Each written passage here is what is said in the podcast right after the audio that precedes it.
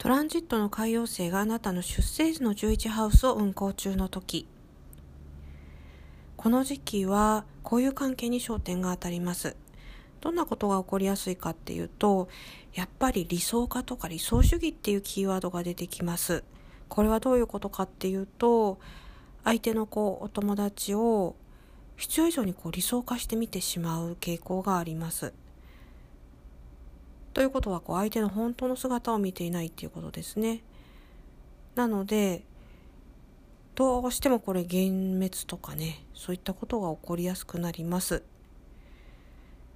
だからこう極めてこう現実的な視点を持って行動することが必要なんですけれどそれができにくいっていうところにこのトランジットの難しさがあると思います。あんまりこう人をうん、観察するっていうのがこうお好きな方もいれば好きじゃない方もいらっしゃるかもしれないんですけど例えばですね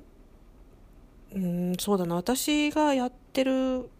あの心の中でですけどあの観察している時によくいるタイプの人でこう相手がこう話をしてる時に、えー、自分のこう話題にこう引き寄せる人っていうのがいませんかね？皆さんもね周りにね。誰かこう話してるとうんうんうんうんって聞きながら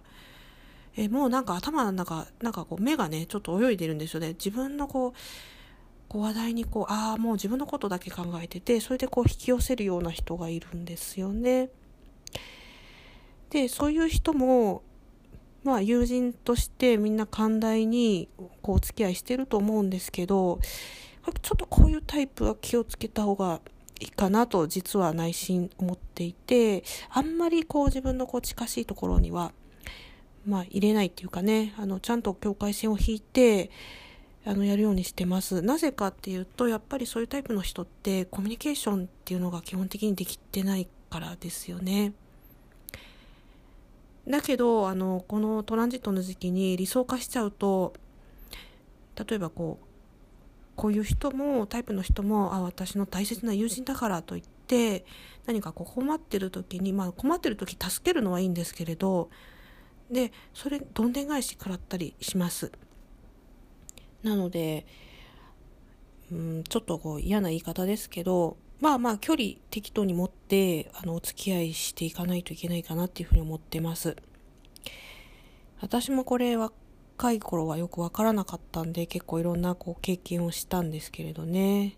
ま要はこう人とこう張り合ってるわけなんですよねそういう人っていうのはね。だからちょっと注意した方がいいかなというふうに思っています。はい。そしてですね、